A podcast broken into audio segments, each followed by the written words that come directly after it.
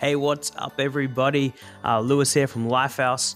And over these next few weeks, we're going to be doing some interviews with Pastor Rod, expanding the Christmas story together.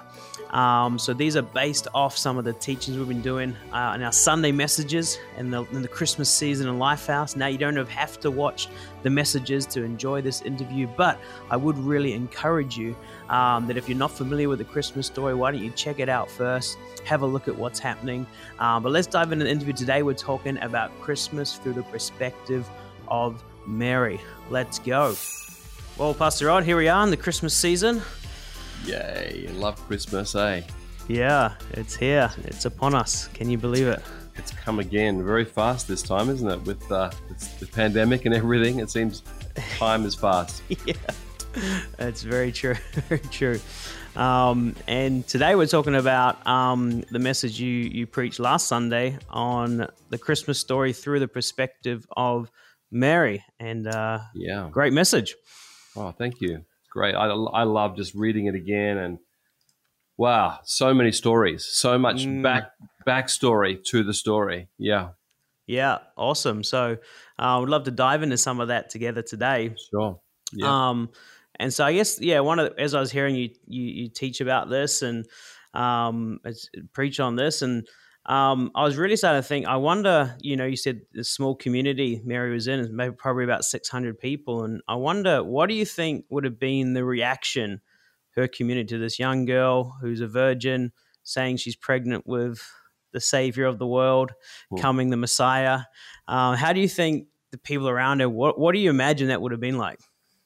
Would have been extremely difficult um, in any in any part uh, of the ancient world but uh, especially little old little little Nazareth with 600 people, maybe 60 families or or 30 families or whatever, all knowing each other, all knowing Mary, all knowing Joseph, and um, it would have been very very difficult. The, I think they would have ex- either expelled someone like that from the community if they found a girl to be pregnant to a, uh, a young girl to be pregnant to a boyfriend, or they would have demanded an immediate marriage or they could have even taken the, the very strict, um, you know, Jewish route of actually stoning her. And wow. that's a that's a terrible thing, of course. And um, we're not saying that in any way that's acceptable, but that was the Old Testament concept. I personally think they would have just thrown them out of the village and, and said, just make your own way in life and, and not seen them again, shunned them completely. Yeah, wow. Um, it would have been very, very severe. Yeah. Right. And so the fact that I guess they didn't get expelled from the community, does that mean that you think community believed the fact that she, this was a supernatural thing, that the Messiah was coming? Do you think people had had an understanding, or do you think maybe she just hit, hit it as well as they could, or how do you think that played out? Well, the, the story goes in, in Matthew 1 that Joseph was going to um, divorce her privately or quietly. Now, this is really got to understand the culture here because they weren't actually fully married. They were engaged. But in many cultures, like in the Greek culture today or Lebanese culture today, engagement is almost marriage. It's not quite. You don't live together, you don't sleep together, but the engagement concept is very, very strong. So, although they weren't married, Joseph was going to, it says here in, in Matthew chapter 1, verse 19, because Joseph, her husband or her fiance was a righteous man, he didn't want, did not want to expose her to public disgrace. He had in mind to divorce her quietly. It actually gives that comment. It's a cultural comment that he had choices too. So Joseph had the choice of um, a bunch of things. We'll talk about that next week. His choices. Um, but I think they that, that he had this dream, and in the dream, the Lord the Lord said to Joseph, don't be afraid. The, the child in Mary is from the Holy Spirit.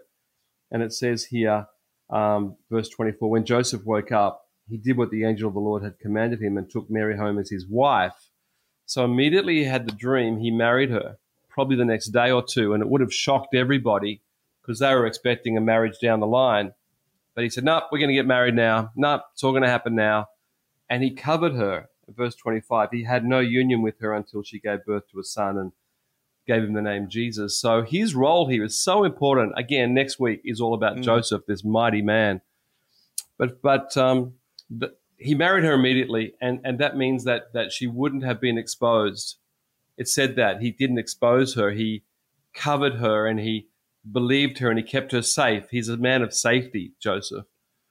And it was a very important part of the story to keep Mary safe in a community, mm. um, to have an amazing boyfriend, fiance, and, and now, and then husband after she was filled with the, the baby by the Holy Spirit. Right.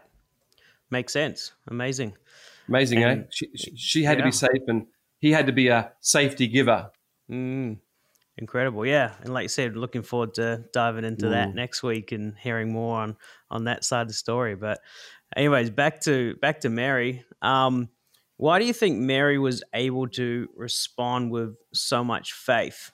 Mm. Um, Mary's, you know, the reaction to this whole thing just is incredible, and that's why you know I think believers all around the world really love and respect Mary. Um, how, how do you think she was able to have such an mm. incredible response? I, I think that um, she was obviously handpicked. Uh, one of the words of choosing in the New Testament is handpicked. God handpicked Paul, and uh, God handpicked Mary, and he'd been waiting. God had been waiting for the right time. It says in, um, I think it's Galatians, at the right time Jesus was born, and so G- God also prepared the vessel, Mary, and and I just think it is the will of God that He put into her the DNA that she needed when she was conceived to be what she needed to be. Every every part of her character, her mental ability, her skill, her tenacity, her and her spirituality was that something that God had prepared, because we know from Isaiah um, seven that God had a woman, a, a virgin, prepared in the future to give birth to, to this Savior, Emmanuel or Jesus. So I just think that she was she was totally prepared and chosen and and uniquely gifted to do the mm. work that God had for her. And I think she had some sense of that grace on her. It says many times as she said, there's grace, there's grace, and the angel said there's grace and favor. And there was a real sense in her life that when this message from the angel came, she said, I, I am graced. I am I am the one. And I think it's a great picture of, of receiving the call of God in our lives, and none of us will have the Mary call. that was a that was a once only offer. Mm-hmm. But uh, but she had I, I, think she had the chance to reject this message. I, I think she could have said no, it's too much for me. So she was mm. truly prepared to receive the word, receive the angel's message, receive the the the rhema word, the the yes now, and and the response yes. And uh, I mean, she said yes even without talking to her boyfriend. It was just yes, I am the Lord's servant. What an amazing woman, hey! Incredible, love that. Um, yeah. And I think that's really encouraging for us, right? That, like you said, if we are called, chosen for something, not not this, something different, something good for God, um, that He's also gonna enable us and strengthen us, and we're gonna have the right giftings and the right passions to to live it out. Is that is that what that means? Absolutely. I, I really, I, I, you know, God, God's God's call and God's God's enabling are together. Mm. You know, God is a good Father, and He says, "I've called you," and then He says, "I give you, I give you exactly what you need." Now we have to seek God for His will and for His plan and His pathway, but we are uniquely gifted for God's call. This is this is such a big part of the New Testament. This whole thing of called, you are called. I am called to do something great. And everyone listening, you're called to do something great. We have to discover it and find it, and it should be an enjoyable journey. At, times it's difficult, but it should be an enjoyable journey to discover who we are and then say, God, thank you that you've called me and you've called the circumstances to match and I think that's why Mary has this explosion of joy. Um, she, I, am sure she never thought I'll be the mother of Messiah, but she said, "Lord, use me. I'm ready to be used." And and I think that's for all of us that we can have God. Whatever you've got for me, I say yes. Um, I'm gifted, yes. I'm called, yes. Called to what? Don't know, but I'm called. I think that mm. brings joy um, to, to, to, to believe that and to live in that way. I love that. That's great. Yeah, because I feel I feel like a lot of people struggle with the fact that they want to be called, they want to live for God, but they, they I don't know what that is. Yeah. So just bag up. You said I'm called, but I don't know what it is. How do we know us? How do we have a sense of I'm called, even though I'm, I'm not sure what that actually looks like? I think that's where we've got to feed ourselves with the right source. You know, a lot of a lot of people talk about whoever you're with, you become like that. In fact, the Bible says that bad character defiles us. So bad friendships. So we've got to be around the right people, the right books, the right, the right. We've got to feed. Someone once said that uh, life is like a refrigerator. You only get out what you first put in. That's good. and and my refrigerator, I want to put in the Word of God and hope and calling and so reading the New Testament, reading what God says about us that we're all uh, called to do something. We're going to feed ourselves, feed that concept.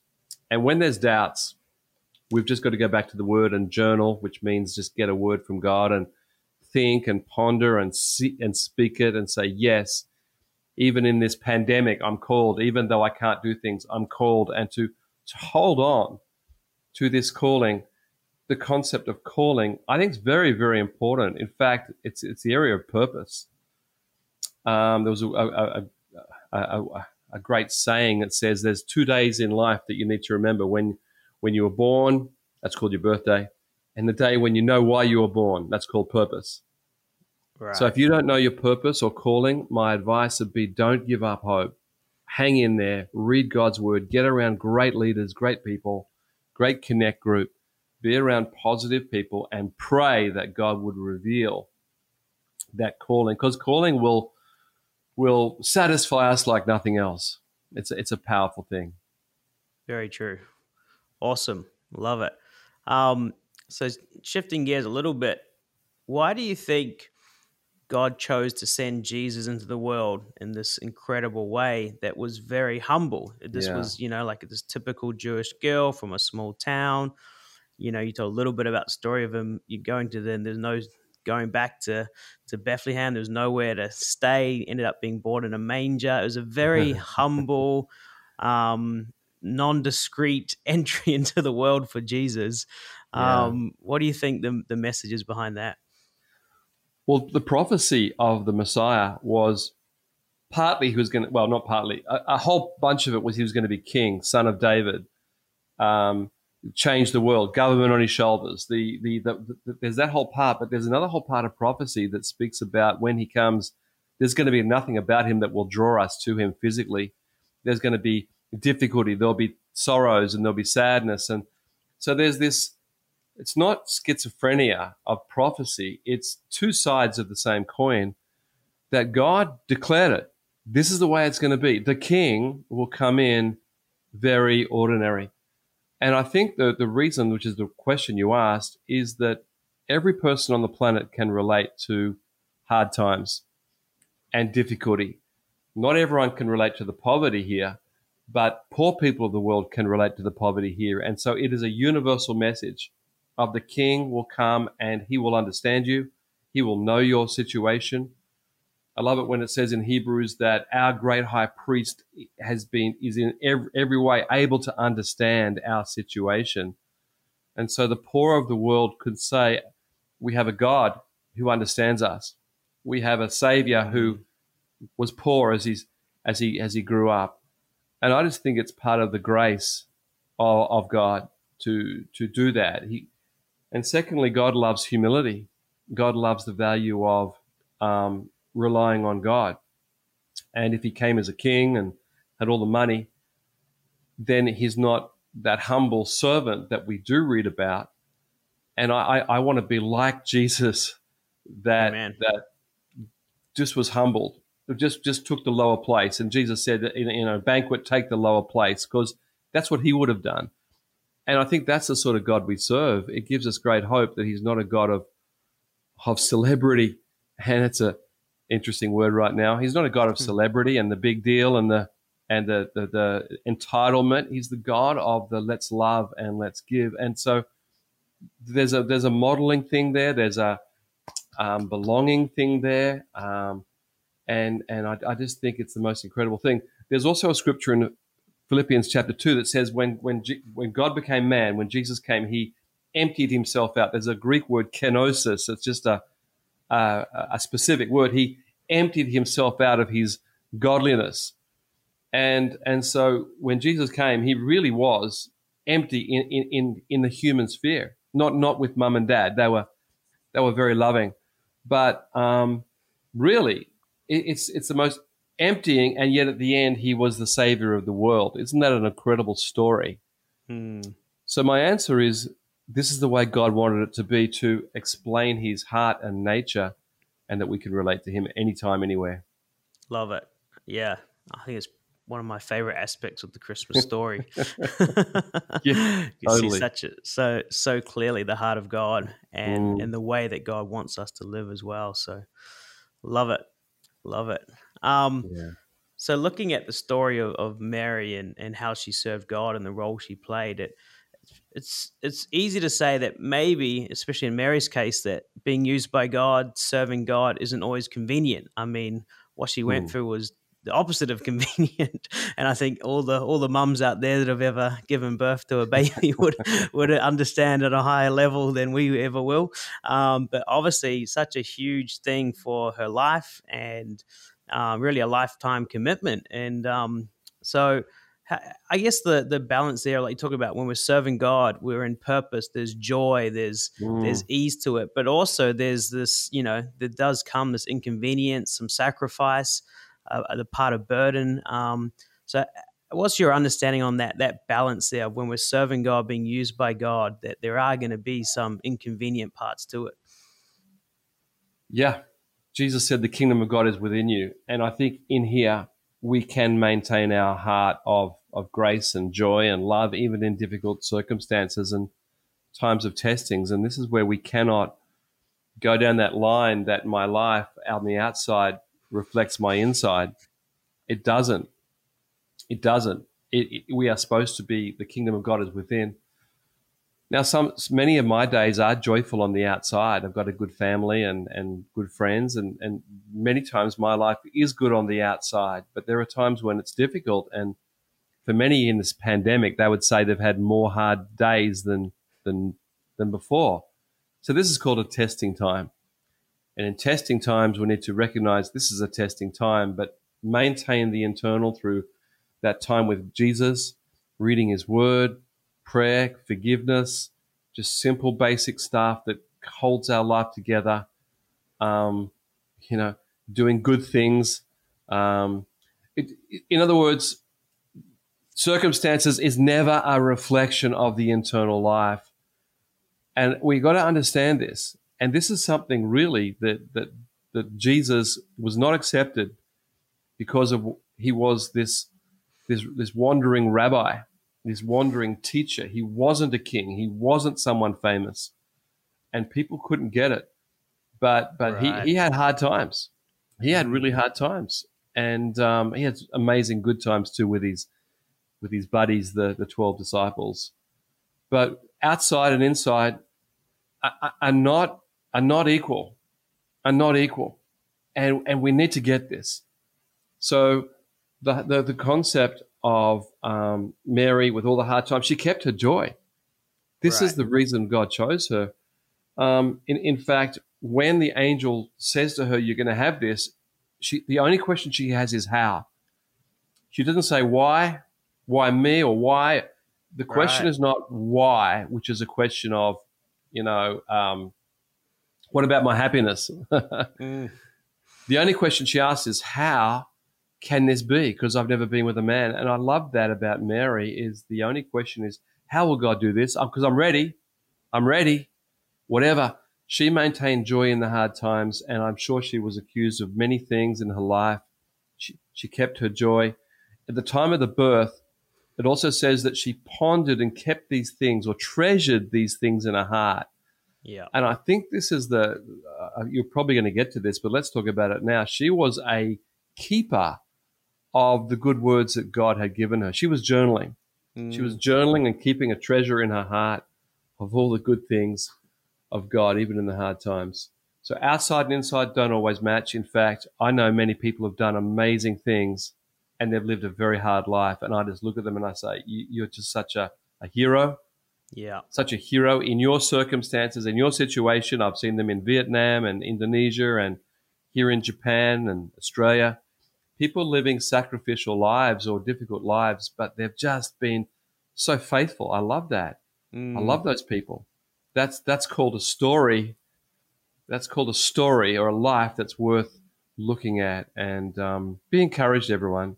You know, your life may not be great on the outside, but you can be great on the inside because the kingdom of God is within you.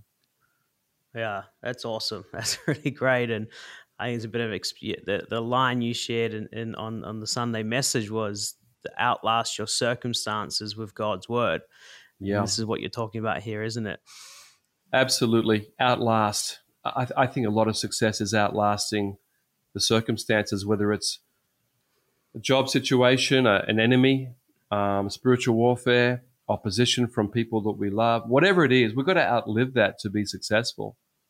Mm-hmm. Um, you know, John Maxwell is a great Christian teacher, and he says basically he he quote requotes something that says, "If you don't want to achieve anything, then do nothing, say nothing, attempt nothing." Yeah. You know, if you don't want to be criticized, don't do anything. Yeah, because because the pursuit of excellence will bring opposition. So we've got to outlive that opposition. We've got to outlive the, that those people or that, that what was said to us or the, the poverty or the past or the we must outlive it to be a success. And and success is not easy.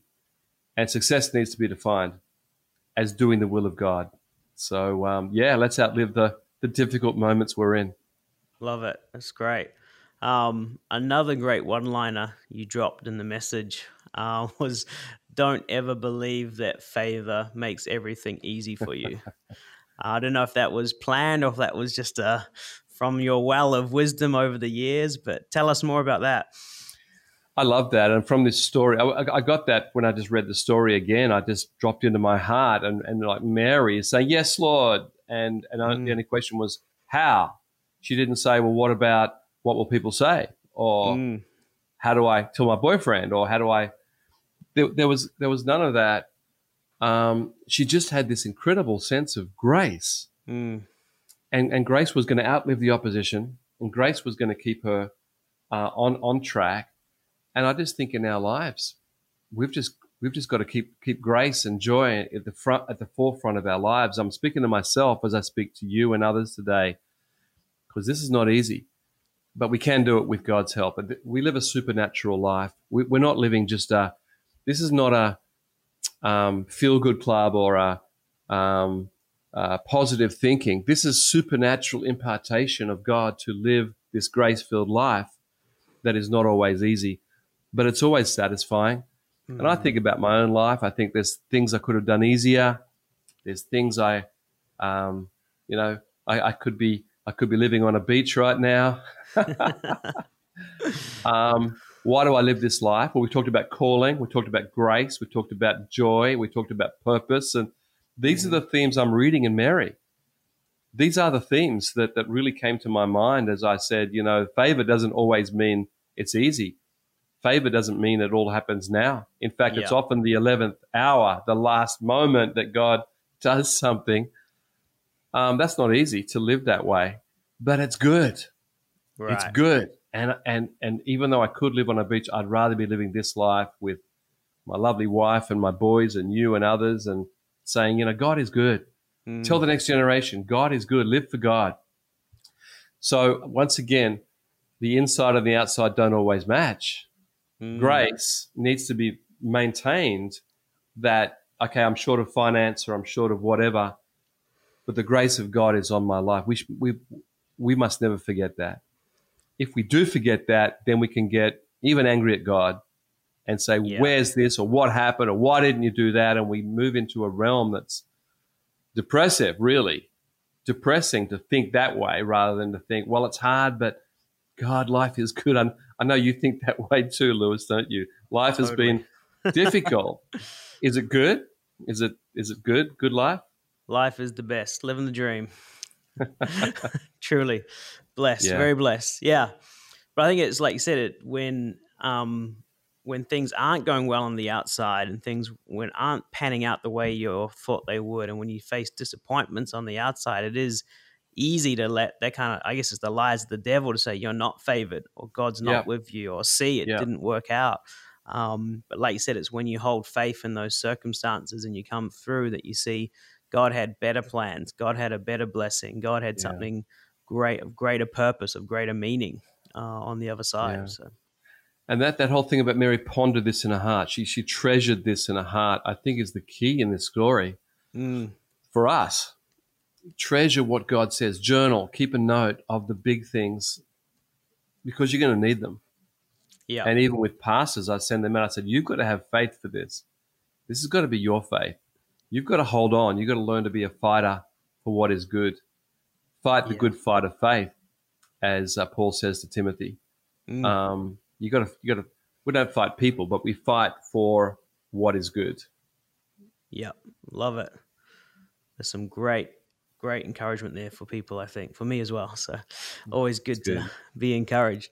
Um, just last thing that to touch on. I know this is a big topic, but maybe get your top thoughts on this. You talked about the important role of of Mary having great friends, great faith filled, spirit filled friends that could encourage her, confirm with her, be Yeah. with her, pray with her. Um, and I believe everybody wants these type of friendships, and I know you have many great friendships like this. So, how Mm. give us your top thoughts on how can we choose and develop these great friendships? Well, I think with Mary's story, she her boyfriend, fiance was amazing. Like she really chose a great guy. We could talk about that next week. But God also gave her her cousin or her relative Elizabeth, Mm, who's the mother of John the Baptist. And there's this whole story on this. It's a huge story, and I didn't deal with it. It's a great story that um, Elizabeth, her let's call her a cousin, an older cousin, like an older aunt or someone like that. She was old, and um, she was six months pregnant with John the Baptist when when Mary came to visit her, newly pregnant, and it was such an encouragement. Such God put in her life an encouragement, but she wasn't next door. She was in like hundred kilometers away. Uh, you had to get there by donkey or something, so it wasn't convenient. no Shinkansens, no bullet trains in. and and no internet then, and and she had to seek it out. Mm, And and I think that she could have you know been in the house saying you know no one loves me, but she she she thought who who who can encourage me, and she she got to that lady's house. And Elizabeth said, as soon as you walked in the door, I felt the baby within me. John the Baptist with him. Well, he wasn't John the Baptist then. He was the baby. I felt the baby leap within me, and I was filled with the Spirit because the one in you is of the Holy One. And she starts prophesying, and mm, and and I just think that we need really good friends that are spiritual, um, because Mary needed those people. I, I'm sure Mary's mum and dad didn't give that level of support. I'm not saying they were bad, but it just needed a special friend. mm, We need special friends. That's why we talk about Connect Group or Dream Team, that we actually maintain relationships, even during the pandemic, on Zoom or phone call, text, everything, phone, Mm. whatever. We, we, we, and, and just like, like um, Mary went to Elizabeth, sometimes we have to make that contact. great. And if people are out of fellowship, I'd really encourage you to go to a church, go back to a church, go back to Connect Group or small group, make make an effort to make. Um, and sometimes when I do that, nothing comes back at me. Um, don't be discouraged. Just just keep trying. God's got someone for you to encourage you to speak a word of life and and seek out those people. Spend time with those people. Ask um, and, and and and be teachable. Also, if you're reaching out to people, say, Mm, well, you know, teach me, help me, pray for me. Um, and as a man, you know, sometimes we think that's not manly, but I, but I think we all need coaches sometimes, and Yeah. um, every man needs a coach. So I just think that there are those people there. Um, reach out for them, look for them, and even I, I in our church, we know of so many people did web searches, um, Church Tokyo or Church Osaka or mm, even overseas people, church somewhere, and, and we came up, and we've been able to lead lead people to the Lord in um, almost every country of Asia, um, everywhere. We're kept in contact with many pastors right now in Pakistan and Nepal and, and India, and you know, right now is the most easy time to reach out and touch somebody in the world, somebody of value.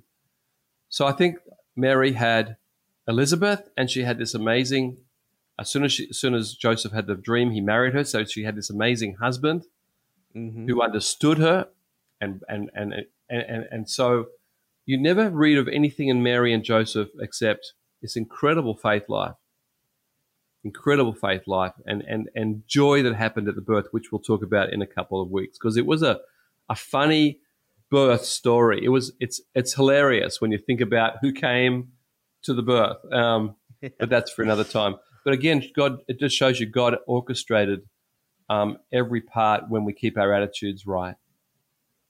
Awesome. Love it. Great. So, some great practical advice there. Reach out.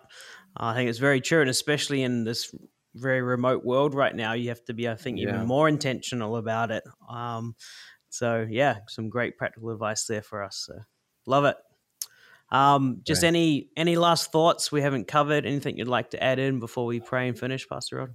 I think just coming to Christmas, um, it's a great time to reflect and think through these things, but also to internalize and say, "Wow, Jesus did did come for me. He, he lived. He he did have that humble birth, and what an amazing present! And and God was orchestrating the, the Christmas story, personalizing it again. I think some people can just go, "Oh, Christmas, gifts and trees and that." even for Christians, but just think deeply. Because mm. I think it's a time where God just brings alive grace and the story of Jesus. Think deeply, and it's a time to recommit our hearts to such a great Savior. So um, let's do that together. Love it. Awesome. Can you just finish in prayer with us, Pastor Rod? Well, thank you for Mary choosing her and, and also Joseph. And I just thank you, Lord, that you're in control of every circumstance. And I pray that you would help us that we would really think deeply of the Christmas story and all the parts and the grace and the joy and the everything that, that, that for God so loved the world, he gave his son, Jesus. Lord, we would think through this. And if we need to recommit or come back or get over something with you, we would do that now. We'd make peace with you and with other people. And your grace be upon everybody. In Jesus' name, amen. Amen. Awesome. Thanks, Pastor Rod. All right. We'll see you next time. Joseph is coming. What a great story. Here we go. See ya. see ya.